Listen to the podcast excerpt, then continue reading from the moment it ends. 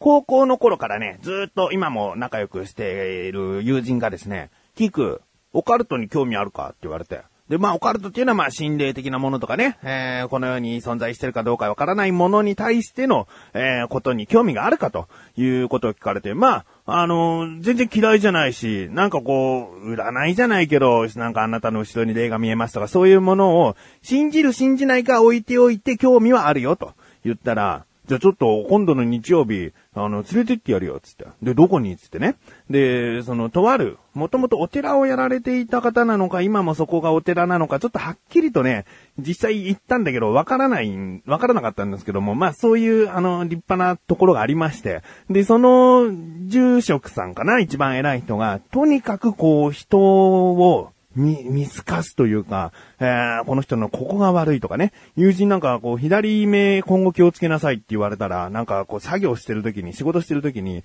鉄粉が目に入っちゃって、危うくこう、失明になりかけたりとかね、なんかそういうことがリアルにこう当たったりとかして、まあもちろん全部が全部こう、その人の言う通りになっているというわけでもなく、友人もそんなにこう、すべてを信じ込んでいるわけじゃない感じだったんですけれども、まあその人と知り合いということで、で、今度一緒に見てもらわないかっていうようなね、ことを言われて。で、お金とか特に取られないということだったんで、まあそういうね、あの、疑い深い自分だから色々とこう考えたりもしちゃったんだけども、その友人というのはとても信頼できるので、なので、じゃあ行こうっつって。で、日曜日だったので、あの、息子とね、まあ、なるべく休日過ごしたいなっていう思いもあったんですが、友人も子供がいるので、じゃあ子供連れてくなら連れてこうかなぐらいに話してたんですが、まあ、前日、その友人の子供は行かないってことが分かりまして、じゃあどうしようかなって悩んでいたら、友人が、いいよ、連れてきちゃえよって言うから、じゃあ、まあいいやと思って、まあそういうのもね、いろいろなものを見させるという意味では勉強なのかなと思って、で、じゃあ連れてけよなんつって、で、行ってきたという話をですね、今回こうね、お話ししたいんですがね。まあ、果たして自分がどう、えー、その、住職さんに言われたのか、まあ、えー、そういうところがメインなのかと思いきやそうではない話になりますが、えー、最後まで聞いていただけたらなと思います。ということで、まあ、本当にね、信じるか信じないか自分次第と思っている自分がお送りします。菊池町のなだらか向上心。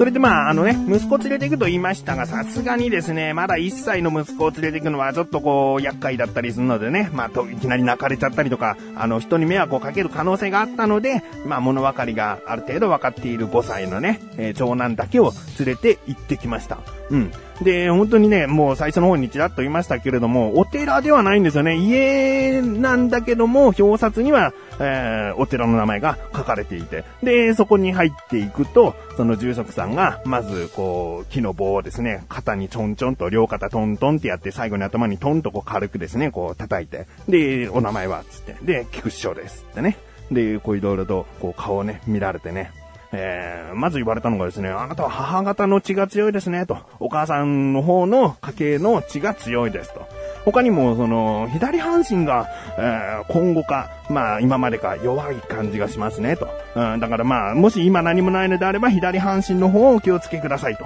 いうふうに言われたりですね。えー、他にも、その、人間関係が、今年の2月から4月、ちょっとね、キーポイントとなるので、うまくいってないのであれば、ちょっと、あの、考えてみたりだとか、今後、新しい人間関係とか、そういったものがですね、えー、重要になってくるとか、まあ、とにかく人間関係において、この2月、3月、4月は勝負だということをですね、言われましてですね、あ、そうですか、つってね。で、自分はこんなもんだったんですね。で、後ろに息子もですね、正座して並んでたんですね。それは友人が、あの、後ろで座っとけ、みたいな感じで座らしといてくれたみたいで、そしたら、その住職さんが、じゃあおいで、つって、君も見てあげる、つっていうふうに言われてですね。で、また同じようにボールポンポンポンって、えー、叩いてですね。で、君はね、同世代の、あの子供たちと比べたら、大人っぽい一面が強いから、ちょっと周りと浮いているかもしれないと。はあ、で、できたらですね、あの、私立の小学校とかに入れてあげる方が、この子は、えー、伸びていくんじゃないかなと。いうふうに言われてですね。で、他にもこう、詰め込むことはね、あんまりせずに、興味をいかに引かせてそれをやらせるかですね。興味を持ってやらせたものに関しては、とてもこう、伸びが強いと。で、もう全体的に、この子頭がいいと思うっていう風に言われてですね。で、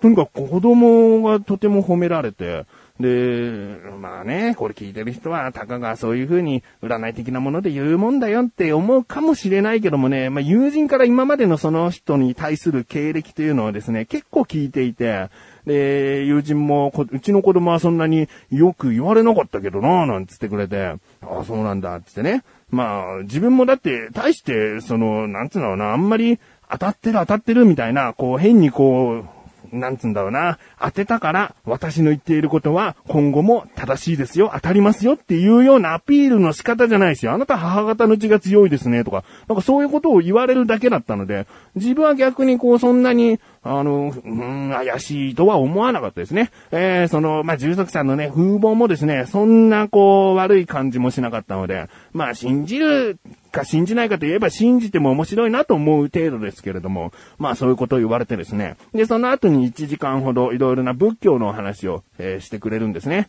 で、それは例えば地蔵菩薩のこう由来的なものだったりね、えー、こういう風に生きていくことが、まあ面白かったりしませんか？みたいな、えー、えお話ですね。うん。まあそういう話をですね、笑いも交えながら、え話していただいてですね。うん。まあ、これに興味を持った場合は、まあ通えることもできるんですね。まあ、通うとなれば、まあ、料金がね、もちろん発生しますけれども、自分は見学的な、えー、立場だったので、えー、もうこれからも、その仏教の話聞きたいとは、ちょっと、あの、仏教が難しいからね、あんまり思えなくて、まあ、そういう風に見てもらえるという部分にすごい興味を持って、えー、行ったので、えー、まあ、今回はね、えー、今回きりかなとは、ちょっと思ってますけれども、えー、その後ですね、友人と、まあ、そんな感じでは、なんつってね、いろいろ話をして、で、お寿司屋さんに来ました。うん、お昼集合したんですけれども、お昼ご飯食べずに集合してしまったので、その、まあ、えー、見てもらった後にお寿司屋さんに行って、まあね、夕方4時ぐらいかな、なんかビールなんかね、二人で頼んじゃったりなんかして、えー、お寿司屋さんのこう、つまみをね、つまみながら、えー、その後握り寿司とかも、こう、ちゃんと食べちゃいながらね、えー、息子は自分分の隣で、お子様お寿司セットみたいのをね、え好きなようにこう食べていたりもしたんですね。で、その後に、友人が、ペペロンチーノ食いてえな、なんつって。で、近くにですね、五右衛門という、あの、洋食スパゲッティ、まあ、スパゲッティチェーン店屋さんですね。えー、そのお店がありましてね、すぐに、そこ、もうすぐに、もう歩いて1分もしないところにですね、もうそのお店があるので、で、そこに行ってペペロンチーノ、自分はもう、また好きなスパゲッティを選んでですね、食べて。で、その間も息子は隣で、今度はデザートをですね、息子はデザートだけご注文して食べてたんですね。うん。で、じゃあもう、こんな感じでね、お互い、その家庭もあるから、そろそろお開きにしようか、なんつってね。で、帰る途中、あ、行きをちょっとお話しませんでしたが、まあ、駅からですね、えー、電車にもちろん乗って、その後バスに乗って帰るんですけれども、まあ、帰りのですね、えー、バスに乗っている時にですね、ふと思えばですよ、その、住職さんからですね、この子はとても頭のいい子かもしれないよっていう風に言われたこととか、あとね、一番こう、フラッシュバック的にこう思ったのが、この息子と二人きりでバスに乗るっていうシーンがね、そこまで最近なかったんですよね。でね、バスに一緒に乗ってると思い出すのが、あの、以前にね、3歳児検診の頃あたりですね、えー、もうすごく泣いたんですね。すごく大泣きして、で、帰ったら、お菓子あげるからね、とかいろいろとこう甘いささやきしても全然泣き止まなくて、もうやむを得ず降りる予定の2つ前のバス停で降りて、で、30分かけて歩いて帰ったとかね、そういう話があったんですね。で、その時にバスに降りる瞬間に、おばあちゃんに、あれ虐待してるの？って言われたっていうね、そういう苦い思い出もあったんですよ。で、その息子がですね、3歳児検診の時に、この子はもしかしたら自閉症かもしれないなんて言われたりとかですね、とにかくこう、息子はこう、人よりもちょっと違うことが、えー、大きいのかなと、うー、なんか成長の妨げがあったりとかするのかなっていうようなことをですね、すごくこう感じた部分があって、で、バスの中でそれも思い出して、だけど、よくよく思えばですよ、お寿司屋さんでもスパゲッティ屋さんでも、とにかくこう、利口だった。その1時間にも及ぶね、その仏教のお話の時も、全然こう、なんつうんだろうな、ぐずることもなく、えー、なんかもうパパもうどっか行きたいとかそういう風に話してくることもなく、お利口にですね、ちゃんとこう、自分なりに、えー、してはいけないことを制御しつつ楽しむということをですね、してくれてて、で、もうね、なんかね、バスの中で今日一日を振り返った時に、こう涙が出てきちゃうぐらいね、本当になんか成長したなーっていうことをね、思いましたね。えー、なんかもっとね、自分が住職さんにこんなことを言われたっていう話になるかなと思ったんだけども、息子がとにかくね、よくぞこんなにお利口になったと、えー、思った一日でした。ホットチリコステーション。どうも、巨乳アイドルのチリコです。嘘をつきました。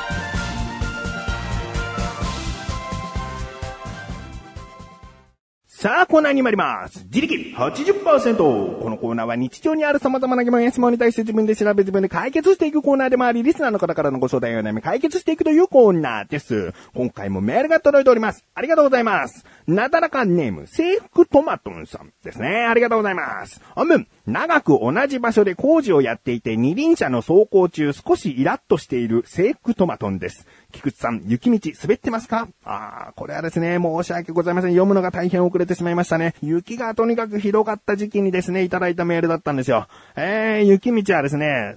滑って転ぶってことはなかったですね。ええー、一回もなかったですね。うーん。まあ確かにね、同じ場所で工事をやっててね、まあ二輪車、まあ自分の場合自転車とかね、そういうことで当てはめると、まあ、いつ終わんだこの工事はっていうのはあり、ありますね。えー、本当に工事してんのかとかね、もう思っちゃいますね。うん。さて、本題です。工事現場の人がよく履いているブカブカのズボン、日課ポッカ。なんでこんな名前なんでしょうということですね。えー、では早速いきます。今回の疑問です。工事現場の人がよく履いている日課ポッカという名前の由来は何なの？ですね。調べてきました。ここからが答え。まずですね、もしかしたらですよ。あの、もうよくよくこの番組を聞いてくださっている方は過去にこれ解決してないと思う方がいるかもしれない。自分もね、どっかで話したことあるかなっていうような記憶がかすかにあるんですが、じゃあ日課ポッカなんだって言われたらですね、ピンとこなかったのでね。まあ、これは改めて、こう、調べる、こう、理由になるんじゃないかなと思いまして。まあ、もしかしたらね、喋っていないかもしれないんでね。えー、ということで、ここからが答えいきます。えー、日課ポッカというのはですね、もともとニッカーボッカーズというものですね。ブランドですね。これがですね、オランダからアメリカへ行き、そして日本に伝えられた。その時はまだまだ日課ボッカーズだったんですけれどもね。ところがですね、日本人というのはよくこう訳した、略したがりますね。えー、それが日課ポッカという風になったということなんです。うん。もともとはですね、乗馬、登山、えー、野球などにですね、えー、まあ、ゴルフとかそういったものにも、えー、使われるスポーツウェアとして用いられたそうなんですが、まあ、日本で広まっている途中でですね、ね工事現場でもこりゃいいんじゃないかということで、まあ、作業着として使われることが多くなったということなんですね。あと、こう、お祭りとかでもよくね、日課ポッカみたいな服装でね、えー、使用していることも多いかなと思います。とにかく足回りがこう、いいと、えー、よく動きやすいと、何も引っかかりにくいと、そういうことですね。うん。ということで、制服トマトさんいかがでしょうか？日課ボッカーズというところから来ておりました。うん。えー、メール、ありがとうございます。ということで、こういった感じで日常にある様々な疑問や質問の方をお待ちしております。投稿無理なだらかご助手を選択して、どしどしご投稿ください。以上、自力80%でした。